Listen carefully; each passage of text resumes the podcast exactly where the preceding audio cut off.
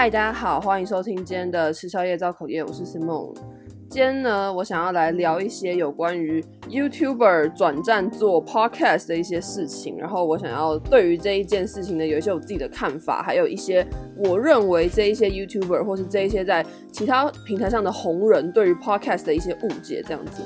但是在进入今天的主题之前呢，我要先来抱怨一下，对，没有错，又要来抱怨。好，今天的抱怨就是呢，天气。就是我真的觉得最近天气真的好热哦！哎呀，我真的觉得我已经抱怨过天气太多太多次，而且我好像从五六月还是四月就开始在抱怨天气，对不对？对，我真的很爱抱怨天气，但我就觉得天气真的好热。就是我最近啊，只要中午可能大概十二点多或是一点多的时候，我想要去我家楼下买一个午餐。我只是去买个午餐哦，就是可能十五分钟、二十分钟的事情哦。我走路回家，我整个人就会满头大汗，而且是衣服都湿掉了，会湿到就是好像是我刚运动完一样那种程度。可是我只是去买饭，而且全程都是用走的，我没有用跑的或者干嘛的。然后就觉得说，怎么可以这么热？我真的是热到受不了。我真的是一回家马上就要开冷气，因为我全身都是汗，我真的热到受不了。我一定要马上就是吹个凉的这样，即便说这样可能会感冒，但是我就是一定要吹个凉的。然后我最近啊，就跟我朋友讲说，我说如果你现在暑假要约我出去的话，请你约四点以后，因为四点以前我绝对不出门，真的太热，我真的觉得四点以前真的不宜出门呢。我不知道就是那些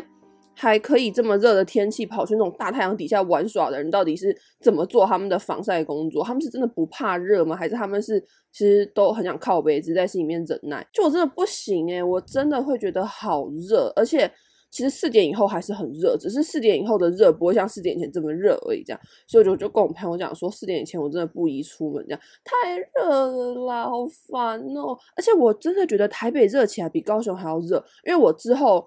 呃会去台北念书，然后之前就是有先去台北这边的，就是我的在台北的学校呃报到嘛，然后我就觉得台北热起来其实是比高雄还要可怕，然后就在想说，那我之后去那边。九月应该还会再继续热吧？那我到底知道热多久哦？真的要发疯哎！然后我就想说，哎，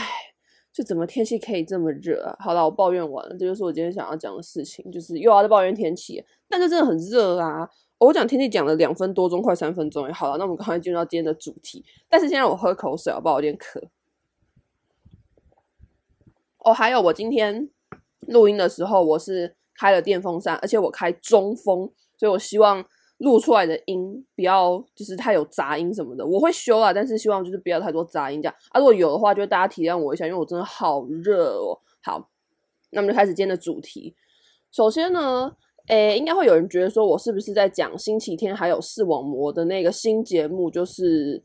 呃六点半左右，PM 六三零是这个名字没错吧？应该是这个名字。好，然后反正就是应该大家会觉得说我是不是要讲这个节目？那我觉得。嗯，对，我的确是要讲这个节目，但是我今天想讲的事情其实并不是只针对这个节目，就是其实是一个所有的，就是是一个现象这样子，所以你也可以说我是针对这个节目，但我其实有点像是因为这个节目的关系，所以我才会想要做这一个主题。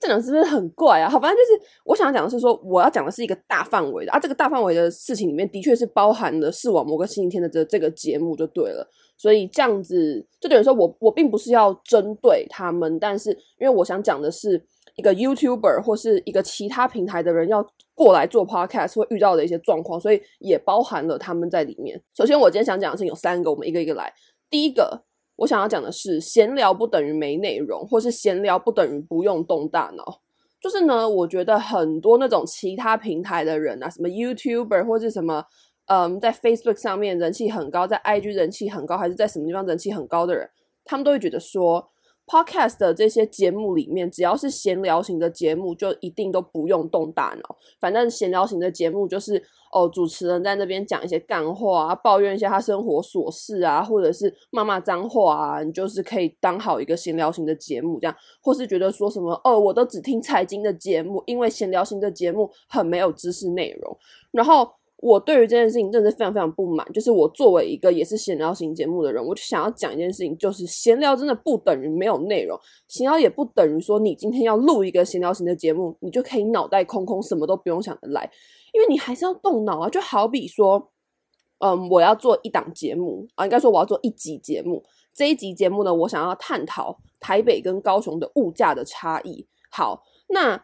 你还是要把你的这个。你的这一集的那个怎么讲？核心架构建立在说南北物价差异，然后从这个核心点上面去延伸探讨。比如说，好，你可能是要谈便当吗？你要谈手摇饮料吗？还是你要谈说台北哪些地方特别贵、特别便宜，或是高雄哪些地方特别贵、特别便宜？就是你还是要把你整个节目的主轴扣在你这个题目上，然后针对你这个题目去做延伸，而不是说，好，比如说我们两个人嘛，一个人就说，哎，你在高雄都吃什么？然后另一个人说：“哦，我都吃我家楼下的鸡腿便当。那你呢？”然后那个另外一个人就说：“哦，我在台北都吃我公司旁边的排骨便当。”就是不是这种没有内容，你知道吗？不是这种说哦，好像是好像是你脑袋可以空空的来，不是，你还是要有一个主题啊，你还是要有延伸，你还是要要要有逻辑啊。那只是因为说我们闲聊型的节目讨论的是比较生活方面的议题啊，比如说我们可能讨论嗯感情，就是你知道很。像有些听众有时候会写信跟我问他们感情的事情嘛，我可能讨论的是感情，或者我们讨论的是一些生活上跟人家相处的方式啊，或者是啊、呃、物价的差异什么的。因为我们讨论的议题比较偏生活化，所以会被归类在闲聊型节目，不像有些节目可能是在讲财经的，它就会被会被归类在财经。那有些节目可能是在聊食物的，它就会被归类在介绍美食这样子。就只是因为我们的主题是比较偏生活化，所以会被归类在闲聊。可是闲聊不代表这个节目就不用动脑，或者节目没有知识含量啊。所以我很不解为什么这么多人要看不起闲聊型的节目，觉得说做闲聊型的节目就是啊青菜做啦，随便都会有钱赚，或者随便都可以有很多听众，就根本就不是这样啊。你闲聊型的节目，你还是要下功夫在这个节目里面，你还是要去思考说怎么样讲才可以让你这一集有内容。而且我觉得有时候反而是闲聊型的内容会比其他类型的节目还要有更多的知识，或者是它的发展性是更多的。因为好比说，今天有些节目它可能就是在聊财经，或者他在讲语言。或是他在讲美食，那基本上他的节目就是只能够扣在这些题上面，因为他的听众就是在听这些东西的。如果他今天突然想讲社会议题，那他就要去思考说，我怎么把社会议题跟财经融合在一起，或是我怎么把美食跟社会议题融合在一起，他就要去思考这件事情，不然他可能就要再另外开一个节目来讲，或者他可能就要另外再开一个单元出来讲，那可能成效就不会很好。但是因为我们是闲聊型节目。所以我们想讲什么都可以啊！我今天想要讲别人的八卦，我就可以讲啊。像我不是常在讲罗志祥的八卦吗？我就可以讲啊。但是我同时也可以正经的讲一些社会议题啊，比如说我可以讲港区国安法，我可以讲死刑的存废，我可以聊霸凌，因为我是闲聊型节目，我想讲什么都可以。所以我就觉得不要看不起闲聊型节目，闲聊型节目也是需要动脑筋的，而且闲聊型的节目也是有知识的。然后我反而会觉得闲聊型的节目其实发展是很多的，因为我们什么主题都可以讲，我们不会被一个那种既定的主题或是一个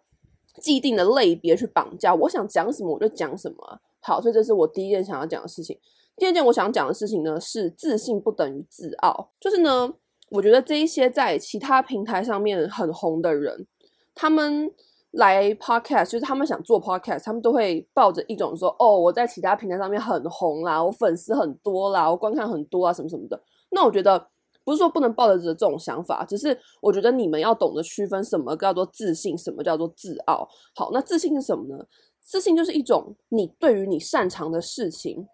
你知道你非常有自信，然后你整个人散发出一种。很闪闪发亮的样子，就大家可以懂我的意思吗？就是当你在面对一个有自信的人的时候，或是你听到一个有自信的人在讲话的时候，其实他所散发出来的那种光芒是非常迷人的，因为你就会觉得说，哇，这个人对于他所热爱的事情是非常非常有热情，而且他真的很有自信，他觉得他自己一定会做好。所以我觉得有自信绝对是好的，我也喜欢看到有自信的人，但是自信真的不等于自傲，诶，就是。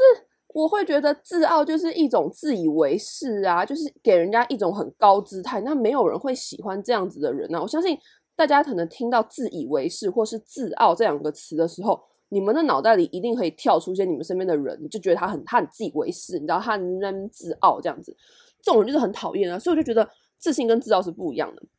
今天你们在其他的平台上面有很高的人气，那我觉得这件事情非常非常厉害，因为我觉得可以。经营好一个平台就已经很厉害了，那更何况这些 YouTuber 或是这些直播主，或是我不知道这些你知道名人，他们可能是有很多个平台同时在经营的。所以我觉得，其实可以经营这么多平台是一件很厉害的事情，也的确是一件应该要感到很自信的事情。可是这不代表说你们可以抱着一种很自傲的的态度进来 Podcast，因为自傲就是会惹人厌呐、所以我就觉得不要把自信跟自傲分不清楚。诶，你可以很自信，你可以因为你之前在其他平台上的表现而感到很自信。可是你应该是把这些自信化成你在下一个平台继续努力的一个辅助，你知道，运用你之前的这些经验来当做一个辅助，而不是把这一些你在其他平台上面累积的成就变成自傲，然后很看不起 Podcast，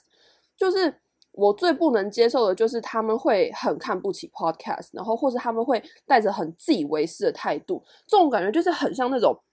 有些那种吼老艺人，或是那种老的那种电视人，你知道吗？他们对于 YouTube 会抱持着一种很不屑的态度，会觉得说什么，哎呀，网红吼就是没有没有用啦，YouTube 影片那什么鬼，就是大家应该知道这种人吧，就是那种。老电视人对 YouTube 或是对网红会抱持着一种那种很不屑的的态度。其实我觉得这种态度就很像有些 YouTuber 对于现在 Podcast 的这个圈子一样，抱持着一种很不屑的态度。那我就觉得说，你们这些 YouTuber 最讨厌这些老电视人在那边对你们网红生态指指点点。那你为什么要变成这样子的人来对 Podcast 指指点点呢？好，这是第二个我想要讲的事情。那第三个我想讲的事情是，我觉得不要以为你在一个平台上面经营的规则可以套用到所有平台上。好，这是我觉得最荒谬的一件事情。我就拿星期天还有视网膜来举例好了。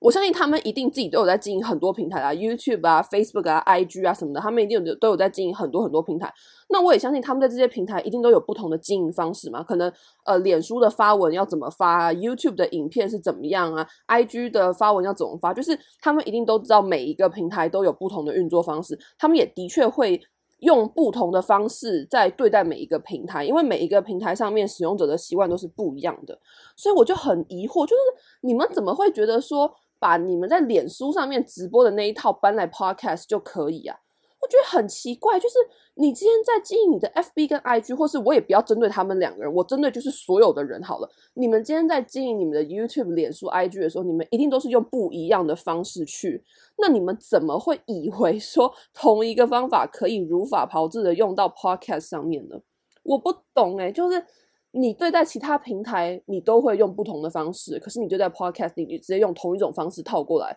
我觉得你们也太天真了吧！就是我不懂诶，我觉得这种想法很奇怪诶，还是其实你们打从心里就是抱着对 Podcast 的感到很不屑吗？那我觉得你们真的是大错特错，就是可不可以用点心啊？做所有事情都是需要用心，都是需要下苦功的，真的不是你们表面上看的这么简单。觉得说同一套做法可以套用到所有的平台上面，就真的不是这样啊。好，所以这就是我今天三个想要讲的事情。我再总结一下好了。第一件事情呢，就是我觉得闲聊型的节目不等于没有内容，或是不等于说你可以就是不用动大脑就来录节目。而且其实闲聊型的节目反而是有更多发展空间，或是有更多知识含量在里面的。好，第二点我想要讲的是，自信不等于自傲。你可以对于你在其他平台的成就感到很自信，但请你不要自傲到很自以为是，因为那样真的非常惹人厌。那第三个我想要讲的是，我觉得每一个平台运作的方式都是不一样的，没有一套做法是你可以套用到所有的平台上面的。每一个平台都有它自己使用者的的习惯，或是使用者的一些收听的或是收看的一些模式。你不应该去怪这些使用者为什么这样，而是你应该要去针对每一个平台去发展出一套经营的模式，而不是很随便的把你在其他平台上面经营的方式，然后直接挪用到你在 Podcast 上面的经营。因为我觉得你这样就是等着失败啊，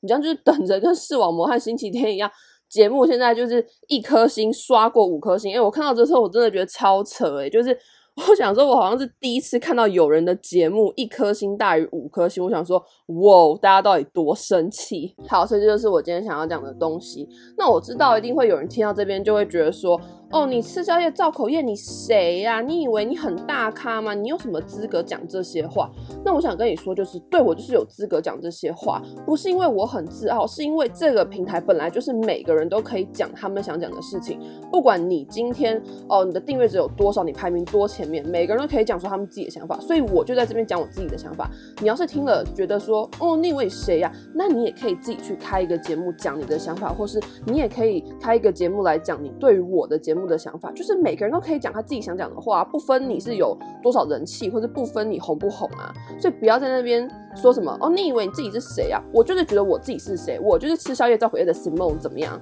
好，这就是我今天想要讲的事情。那如果你有什么想跟我说的话，你都可以到 First Story 底下留言，或是你到 IG 搜寻吃宵夜照口业一天高食品，你就可以找到我的 IG，然后就可以在上面传讯息给我。好，那这一集就是这样，我们下次再见，拜拜。